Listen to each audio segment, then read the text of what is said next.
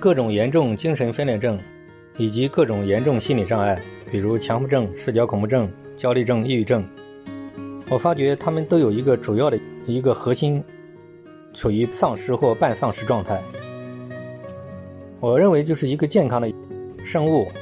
一个个体，它必须有像野生动物一样的那种攻击力。那么，有了这种东西，这种与生俱来的这种野性、这种攻击力，那么它才健康。但是你看，我刚才讲的这种各种严重心理障碍的啊求助者，他们这方面或多或少都有很大程度的丧失。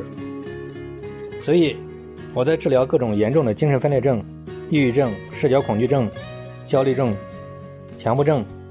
我都会用各种方法来把他的那种野性。像野生动物一样的那种攻击力，想个办法给它激发出来。我发觉，如果这个东西能够慢慢把它培养出来、激发出来，那么我发觉的这个毛病就好了一大半了。呃，这是我这么多年的一点经验，就供大家做参考。